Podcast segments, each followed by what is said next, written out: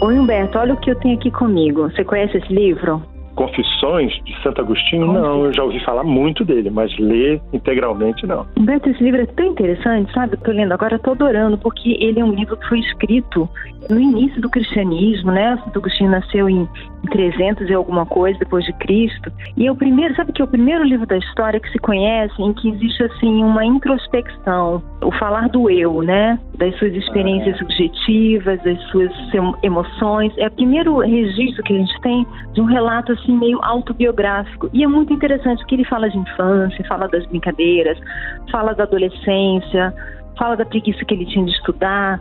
Então, assim, a mãe dele foi uma convertida né, para o cristianismo, ele nasceu na África. O pai era pagão, é, e ele se tornou uma figura muito importante no cristianismo, né, um filósofo, inclusive, que tem uma filosofia muito interessante. Então, esse livro é muito legal. O que eu acho interessante na existência do livro é o seguinte: a gente normalmente ouve falar dos santos a partir de depoimento de outras pessoas, né? Sim. Então, normalmente, às vezes, pessoas que viveram com ele numa determinada época, outros que fizeram levantamento da história daquele personagem histórico e tal.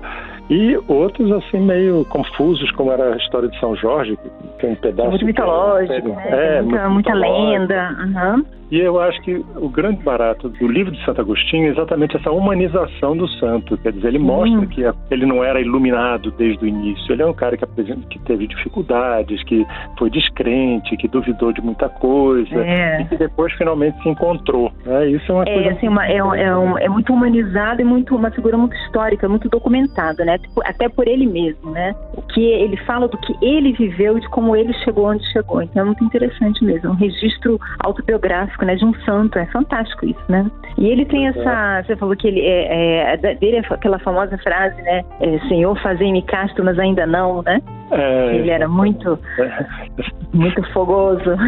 É, e, e, essa frase teria surgido, inclusive, quando ele estava numa, numa taverna, numa coisa assim. Quer dizer, ele, ele tem essa coisa legal que é o lado humano dele. Sim, dizer, exatamente. Ele diz ele está com desejos, né? Ele tentar é, ser casto e não conseguir. É se você coloca a figura do santo muito acima do resto da humanidade, a pessoa diz assim: bom, esse cara nasceu especial, morreu especial, eu não tenho a menor condição de chegar nem perto, né? Então não é um projeto para a pessoa acompanhar, ele é só para uma admiração. E o Santo Agostinho mostra essa construção e é muito interessante isso. É verdade. E ele, ele tem algumas tem pérolas, coisa, né? Ele tem essa coisa do tempo também, né? Que é uma discussão ah, da. Ah, a teoria do tempo. Ele, ele dizia assim: se você me perguntar o que é o tempo, eu sei o que é. Mas se você me pedir para explicar o que é o tempo, eu já não consigo, entendeu? Ele começa a reflexão sobre o tempo é, dessa maneira assim, meio subjetiva, né? Eu sei o que é, mas eu não sei explicar. E aí ele vai desenvolvendo, tentando é, dar conta do que é o tempo, né? É, ele, ele é. tem uma ênfase muito grande na questão do presente, né? Que ele, é. o futuro ainda não há, e o passado, passado ele é acabou. basicamente reminiscência, né? Ele é basicamente resgatado como reminiscência. Ele até fala assim, o tempo, essa noção de chamar de tempo futuro, não existe tempo futuro ainda. Uhum. E tempo passado, o tempo já passou, não existe mais, ele só existe como reminiscência, né? É, é. é, um, é um presente, né? Um grande presente. Eu gosto muito de uma frase dele que é ama e faz o que quiseres. Eu acho interessante essa frase porque ela eu acho que tem muita sabedoria, né? Se você estiver ancorado numa emoção positiva, amorosa, verdadeiramente amorosa, você está perto de acertar, né? Aquilo deve ser certo, né? Quando você está sendo íntegro e generoso, ou portanto amoroso, geralmente você faz a coisa certa. É, e ele tem uma coisa que, como ele, ele foi um cara que analisou muito, como ele foi um cara que não acreditava e depois acreditou e foi convencido pela razão, e não simplesmente é, pela fé sem referências, é. ele tem uma frase dele que é ótima, que ele diz assim que milagres não são contrários à natureza, mas apenas contrários ao que entendemos sobre a natureza. Quer dizer, uhum. você às vezes está atribuindo ao, ao milagre, a uma situação muito diferente, na verdade é o desconhecimento teu que transformou aquilo em milagre. Mas sabe o que eu acho bacana disso? É, uma vez a gente até conversou sobre Sócrates, né? que a grandeza de Sócrates é saber o que ele não sabe. Né? Ele dizia: Eu sou mais sábio que os outros, como lá o oráculo de, né, de, de Delta de, de Delfo disse, não porque eu sei muito, mas porque eu sei que eu não sei. E as pessoas acham que sabem. Isso agora me lembrou, né? Essa coisa de eu não sei o que o tempo é. Se me perguntam, Não, é, e, e, o tempo, ele tem uma coisa interessante, não é que ele fala eternidade e tempo são coisas diferentes. Uhum. Deus e eternidade estão lá em cima, estão fora do alcance da gente. Tempo, estão fora do um tempo. tempo. É, está fora do tempo. O tempo é uma, uma coisa finita, ele teve começo, ele tem fim. A, a vida da gente tem um tempo que começa, um tempo que termina.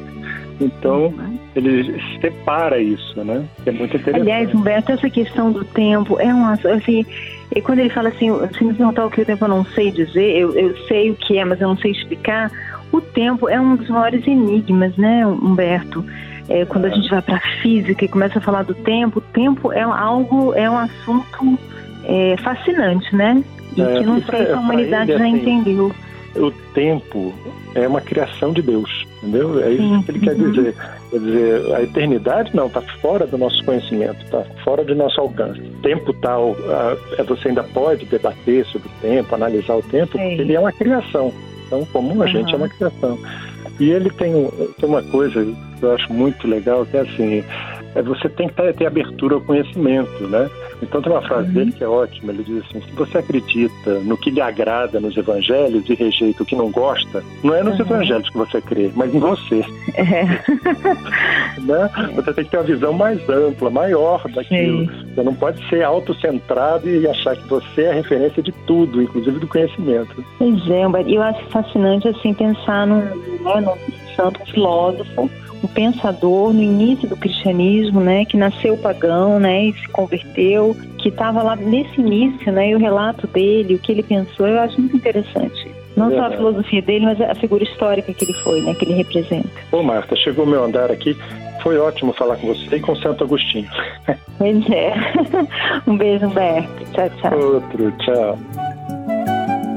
Você ouviu Conversa de Elevador com Humberto Martins e a psicóloga Marta Vieira.